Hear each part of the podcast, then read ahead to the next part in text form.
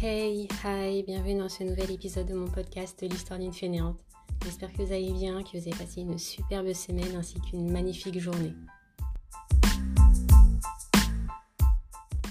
Aujourd'hui, j'ai décidé de vous parler de l'importance d'avoir une bonne organisation pour gérer ses finances au mieux. Ce sujet est en lien avec le dernier article que j'ai publié sur mon blog l'histoire d'une fainéante.fr et dans lequel j'interviewe Audrey Irep, une femme polyvalente qui porte plusieurs casquettes dont celle de coach en organisation et en gestion de finances personnelles. Si vous avez bien suivi les trois précédents épisodes, vous avez certainement compris que cette interview est la dernière de la série spéciale Gestion de finances personnelles que j'ai lancée sur mon blog il y a maintenant un mois. Ceci étant dit, poursuivons.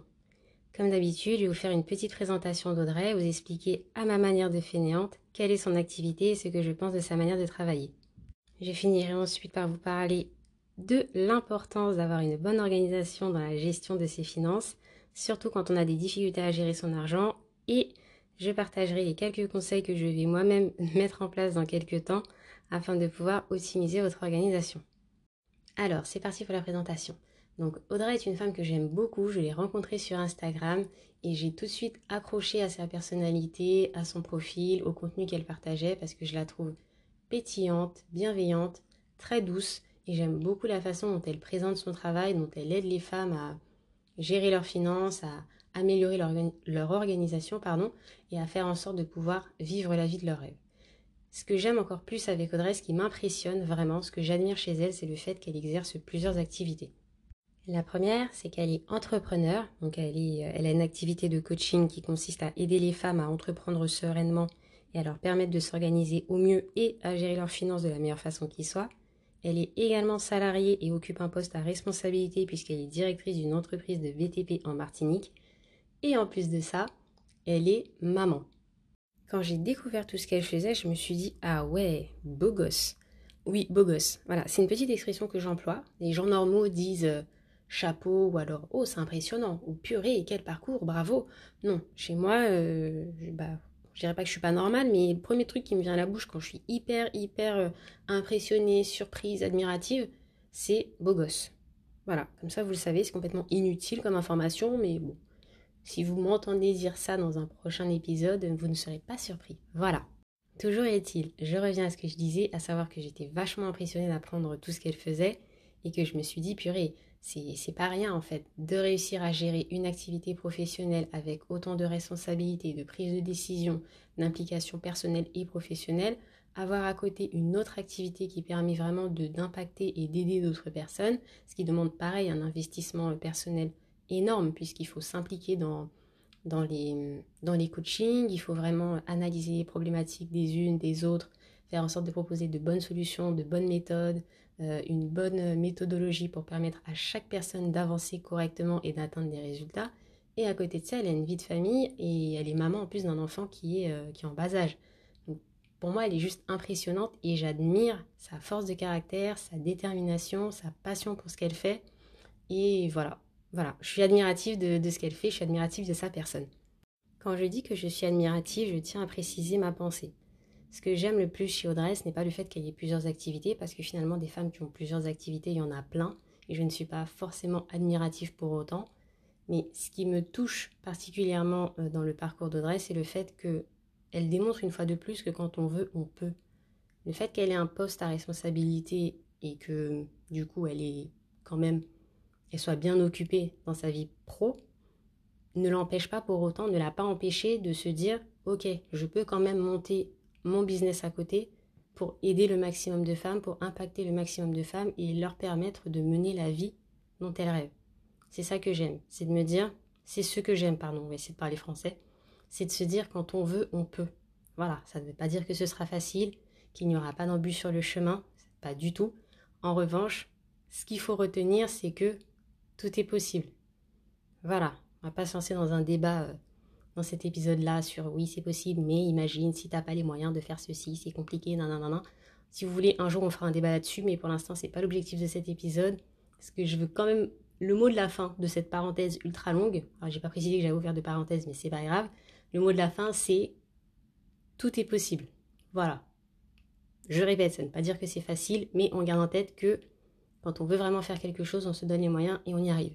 Fin de l'histoire. Bon, pour en revenir au parcours d'Audrey, peut-être que vous vous demandez comment elle fait pour euh, gérer toutes ces activités, pour avoir une vie de famille et ne pas péter les plombs.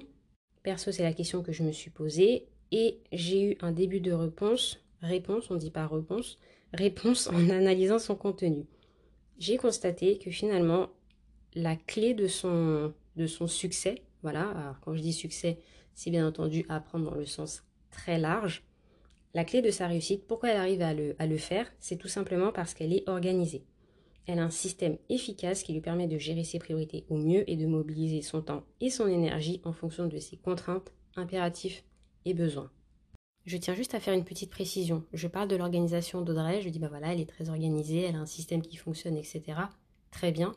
Mais il faut quand même se dire que l'organisation ne fait pas tout et que pour réussir vraiment à s'épanouir, à ne pas péter les plombs dans les différents projets qu'on mène, etc., il faut avoir une bonne dose de motivation, un vrai pourquoi et une vraie détermination. Sans ça, on peut commencer des choses, on peut faire 56 milliards de choses à la fois, c'est pas un souci si on est euh, très très bien organisé, mais sur le long terme, pas sûr que ça fonctionne et que ça tienne. Voilà, on passe à la suite. Je vous ai présenté Audrey, je vais maintenant vous parler de son activité. Alors, que fait-elle? Eh bien, c'est simple. En tant que coach, elle aide les femmes entrepreneurs en devenir, ou alors celles qui débutent, à définir leur projet de vie, puis à mettre en place un système efficace qui leur permette de mener leur projet à bien de manière sereine. Et c'est ce que j'aime avec Audrey, c'est le fait qu'elle ne mette pas la pression à ses clientes pour que celles-ci obtiennent des résultats rapidement. On est plutôt dans un accompagnement doux, bienveillant. Chaque personne va à son rythme, chaque personne suit la méthode comme elle peut en fonction de ses contraintes, de ses objectifs de vie, en fonction de son niveau d'énergie également, c'est assez important. Et voilà, pas de pression, on y va tranquillement. Ça, c'était pour la partie activité. C'était euh, relativement court. C'était un petit résumé de fainéante, mais je pense que vous avez l'habitude maintenant. De toute manière, si vous voulez plus d'informations, je vous invite sincèrement à aller regarder le site internet d'Audrey. C'est audreyirep.fr ou .com, je ne sais toujours pas. IREP s'écrit H-I-R-E-P comme papa. Ne vous inquiétez pas, je mettrai le lien dans la description. Donc jetez un petit coup d'œil à son site à sa page Instagram et allez faire un tour sur mon blog pour lire son interview et voir ses réponses très inspirantes, très bienveillantes et qui donnent vraiment la motivation et l'envie de se prendre en main et d'oser se lancer dans un projet entrepreneurial qui nous tient à cœur. Je pourrais parler d'Audrey pendant très très longtemps parce qu'on a beaucoup de points communs et j'aime vraiment la façon dont elle travaille, mais je ne vais pas consacrer euh, les quelques minutes qui me restent avant que la nuit tombe parce que là il commence à se faire tard. Je préfère être tout à fait honnête avec vous, même si vous n'avez absolument rien demandé, ce n'est pas grave. Mais euh, du coup, je vais pas passer euh, les quelques minutes qui restent avant qu'il fasse nuit. Je dis ça comme si j'enregistrais ce podcast dans une cave ou dans, euh, je sais pas, dans un trou et que à partir du moment où il fait nuit, je n'ai plus d'électricité, je n'ai plus de téléphone et voilà, je, ne suis plus en mesure d'enregistrer. Ce qui n'est absolument pas le cas. Je suis dans ma chambre, je suis dans une chambre, un environnement confortable. Mais voilà, j'aime bien ne pas être en train d'enregistrer quand il fait nuit. C'est une préférence. Peu importe, personne ne m'a rien demandé. On poursuit. Pour conclure sur cette partie avec Audrey, j'ai envie de dire que c'est la preuve vivante qu'on peut tout à fait se lancer dans plusieurs projets pérennes et avec sérénité. Voilà. On passe maintenant à la suite et je vais vous expliquer pourquoi il est important d'avoir une bonne organisation quand il est question de gérer ses finances. Je vais vous donner un exemple concret, mais avant ça, je vous demande s'il vous plaît de ne pas me juger. Voilà, j'ai dit, et je vous remercie de ne pas me juger. Et si vous me jugez, bah écoutez, euh, c'est pas grave. C'est pas grave, j'assume, je raconte des trucs euh, qui sont glorieux et qui ne me mettent pas forcément en valeur. Donc il faut assumer. Mais en tout cas, je, répète, s'il vous plaît, ne me jugez pas. Bon, on poursuit. Donc ce matin, en fait, je me suis levée hyper tôt parce que j'avais pas mal de choses à faire et que je me suis dit, plutôt je commence, plutôt je termine. Et je me suis dit, je vais me pencher sur ce truc, cette tâche qui me prend la tête depuis quelques semaines et que je repousse en fait chaque jour voilà, je procrastine clairement sur le sujet et je me suis dit, allez, je me lance et je le fais. Cette tâche, c'est rentrer toutes mes dépenses dans mon tableau de suivi de budget.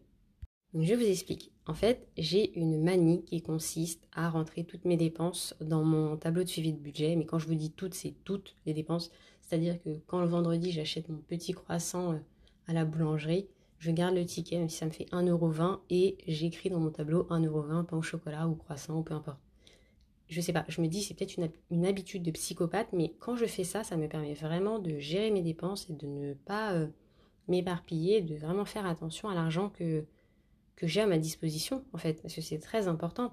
Vu que je paye énormément par carte bleue, je ne me rends pas forcément compte de l'argent qui sort sur mon compte. Donc ça, c'était une petite parenthèse.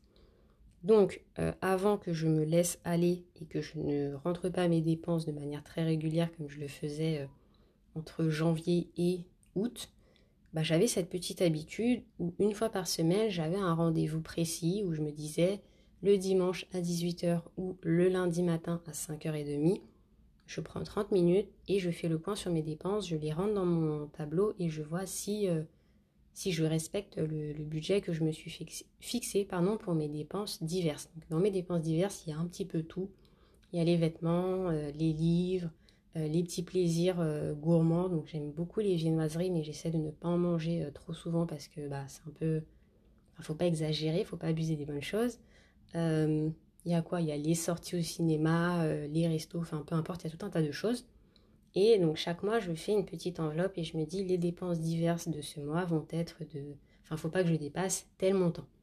Donc jusqu'à jusqu'au mois d'août, j'étais vachement rigoureux, je faisais très attention. Puis je sais pas si c'est l'effet été, mais euh, je me suis un peu laissé aller, ce qui fait que aujourd'hui, je me retrouve avec un retard conséquent et je m'en veux. Et cela pour deux raisons. La première, c'est que j'ai maintenant 71 tickets datés du 17 septembre au 7 octobre que je dois rentrer dans mon tableau, ce qui va me prendre un peu de temps. Et je me dis, là, en le disant à voix haute, 71 tickets, c'est énorme. Mais en même temps, comme je vous l'ai dit tout à l'heure, j'utilise énormément ma carte bleue. Je n'ai pratiquement euh, jamais d'espèces sur moi. Donc euh, ouais, la carte bleue, ça y va. Et en plus, je me permets d'utiliser ma carte bleue pour acheter des trucs euh, bah, à 1 euro. Des fois, je vais acheter un pack d'eau, ça coûte 1,20 euro. Je sors ma carte je me dis, mais non, en fait, il faudrait vraiment que je sorte, par exemple, 30 euros chaque mois, que je puisse payer mes croissants du vendredi et mes packs d'eau euh, de la semaine avec, euh, avec des, pièces, quoi. Je ne peux pas continuer comme ça. Regardez le résultat, 71 tickets. Combien de temps je vais prendre pour euh, rattraper tout ce retard Bon, peu importe. La deuxième raison, c'est qu'en ne suivant pas mon budget et en utilisant ma carte bleue à outrance, parce que là, vraiment, entre août et, et là, là, le début de mois, je me suis vraiment lâchée. Le résultat, c'est que mes dépenses diverses ont augmenté de près de 50% entre août et aujourd'hui. Ce qui est juste énorme en fait. Et en plus, ça a augmenté, mais c'est-à-dire que c'est sur des trucs euh, vraiment insignifiants. Et ce deuxième point, c'est vraiment celui qui me fait le plus mal. Parce que franchement, 50% de dépenses en plus, c'est pas négligeable. C'est vraiment pas négligeable. Sachant que mon enveloppe dépenses diverses est déjà conséquente. Donc, euh, donc là, ouais, j'ai un peu explosé le budget. C'est de l'argent que j'aurais pu utiliser pour faire autre chose et notamment euh, épargner un peu plus. Mais bon, c'est fait, c'est fait. Toujours est-il, je me suis rendu compte que voilà, ça n'allait plus, que mes dépenses allaient un petit peu dans tous les sens et je me suis dit, ok, on va se recadrer, on va remettre en place une bonne organisation, on va repartir sur de bonnes bases et ça va bien se passer. Donc je me dis que les conseils que je m'apprête à mettre en place pour les 4 semaines à venir peuvent éventuellement vous aider et je vais donc les partager dès maintenant avec vous. Le premier conseil que je vais mettre en place est celui de définir un objectif réalisable et atteignable. Je ne vais pas passer de 50% de dépenses en plus sur deux mois à euh, plus de dépenses du tout. Non, je vais me calmer, je vais être raisonnable et je vais me dire, ok, là l'idée c'est de réduire de 30% mes dépenses euh, par rapport au mois de, de septembre et ensuite de descendre encore à partir du mois de novembre, de me dire ok, il faut que je revienne au même niveau que août, et ensuite pour décembre, de dépenser encore moins que ce que j'ai dépensé en août. Donc là, clairement, j'ai un objectif clair qui est atteignable, je le sais, et je vais vraiment m'y tenir. Le deuxième objectif que je peux, le deuxième conseil pardon que je peux partager avec vous, c'est de vous équiper correctement. C'est moi-même ce que je vais faire, puisque aujourd'hui j'ai un tableau Excel qui fonctionne très très bien et que j'aime beaucoup. En revanche, la contrainte que que j'ai, c'est que je me dis, chaque fois qu'il faut que je rentre mes dépenses dans un tableau et compagnie, dans mon tableau, il faut que j'allume l'ordinateur. Des fois, j'ai la flemme, j'ai pas envie de me mettre encore devant l'écran, sachant que toute la journée au travail, je suis devant l'écran. Donc je me dis, oh flemme, je ferai ça le week-end. Le week-end passe et je ne le fais pas. C'est pour ça que je suis un peu dans un engrenage sans fin depuis euh, bah, le 17 septembre, hein, très, sincèrement. Et euh, là, je me dis, ok, on va recommencer, je vais faire un truc un peu plus simple, je vais prendre un carnet ça va vite me saouler et je vais tellement être saoulée de noter mes dépenses dans un carnet que je vais me calmer sur les dépenses. C'est un raisonnement qui est assez bizarre, mais en tout cas, je me comprends et c'est quelque chose qui fonctionne très bien chez moi. Dans tous les cas, je vous invite à choisir un outil qui puisse vous convenir, avec lequel vous serez à l'aise et que vous êtes sûr d'utiliser. C'est très important. Ne vous dites pas je vais prendre une application bancaire parce que tout le monde dit que cette application est superbe et qu'elle permet de faire des économies, etc. Si vous n'êtes pas à l'aise avec les applications de manière générale. Ne vous dites pas je vais faire euh, mon suivi sur un tableau Excel si vous n'êtes pas à l'aise avec Excel et que vous avez du mal à comprendre comment euh, utiliser les, fonctionnalités au mieux. Choisissez vraiment quelque chose qui puisse vous faciliter la vie et que vous êtes sûr et certain, certaine, sûr et certaine, certain, parce que je vais favoriser des filles, oui, carrément, je n'ai pas honte de le dire, d'utiliser. Bon, c'est bon les louloutos, ne vous vexez pas. Vous avez compris ce que je voulais dire, j'espère. Et voilà, si vous n'êtes pas content, envoyez-moi un petit message, comme ça, ça me permettra aussi de voir qui sont les louloutos dans l'assemblée.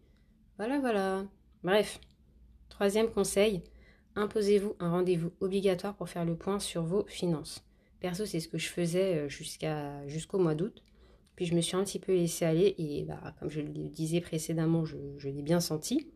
Mais euh, se dire que on a un rendez-vous chaque dimanche à 18h, se mettre devant son suivi de budget, euh, s'imposer 30 minutes et ensuite on n'en parle plus, c'est vraiment hyper efficace.